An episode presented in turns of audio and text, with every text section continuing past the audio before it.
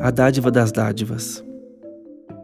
Ó fonte de todo bem, que devo entregar a ti pela dádiva das dádivas, teu próprio filho querido, gerado, não criado, meu redentor, procurador, garantidor, substituto.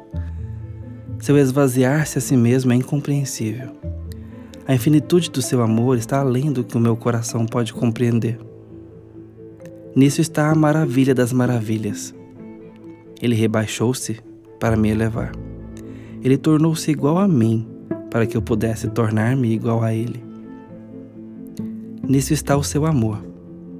Quando eu não podia subir até ele, ele me traz para perto nas asas da graça, elevando-me a si mesmo. Nisso está seu poder. Quando divindade e humanidade estavam infinitamente separadas, ele as uniu de modo indissolúvel, o não criado e o criado. Nisso está sua sabedoria. Quando eu estava perdido, sem que pudesse retornar para ele, sem que pudesse pensar em recuperar-me, ele veio, Deus encarnado. Salvou-me com a grandiosa salvação. Como homem, morreu a minha morte, derramando satisfeito seu sangue em meu benefício, adquirindo para mim perfeita justiça. Ó Deus, leva-me em espírito aos pastores vigilantes e alarga a minha mente.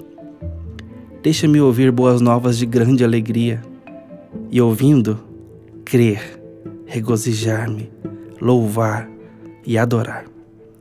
Minha consciência banhada num oceano de repouso, meus olhos erguidos a um Pai reconciliado. Coloca-me com o boi, o asno, o camelo, a cabra, a olhar com eles a face do meu Redentor, e sobre ele deixar meus pecados. Deixa-me com Simeão apertar a criança recém-nascida ao meu peito, abraçá-la com fé que não perece, exultando, porque ele é meu e eu sou dele. Nele me tens concedido tanto que nem o céu pode me dar mais.